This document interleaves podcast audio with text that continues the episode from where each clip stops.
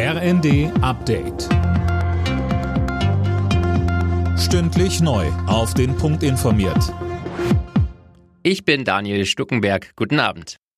Gute Nachricht für Zehntausende Flugreisende. Die Lufthansa-Piloten werden morgen wohl nicht streiken. Der Tarifstreit wurde in letzter Minute beigelegt. Mehr von Christiane Hampe. Ja, stundenlang haben die Lufthansa und Cockpit heute in Frankfurt nochmal zusammengesetzt. Es geht ja auch schließlich um viel Geld. Die Lufthansa wollte auf jeden Fall einen weiteren Streik verhindern.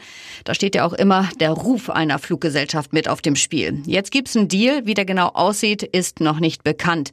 Die Piloten hatten ja letzten Freitag bereits gestreikt und den Flugbetrieb der Lufthansa weitgehend lahmgelegt.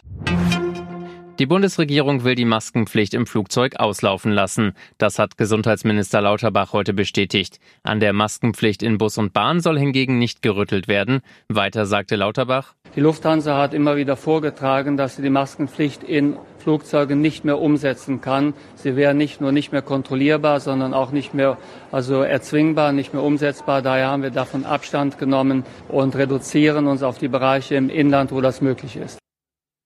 Lauterbach betonte aber auch, sollten die Infektionszahlen im Herbst wieder massiv steigen, könne man die Maske im Flieger wieder zur Pflicht machen.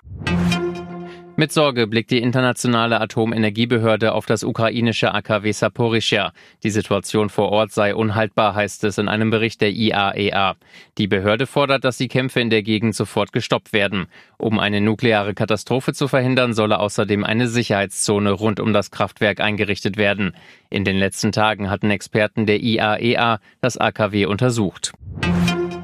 Über 70 Prozent der Deutschen sind für einen regulären Weiterbetrieb der drei verbliebenen Kernkraftwerke in Deutschland. Das ergab eine Umfrage für Welt TV. Wirtschaftsminister Habeck hat jedoch entschieden, dass nur zwei der drei AKW und die auch nur als Notreserve vorgehalten werden. Alle Nachrichten auf rnd.de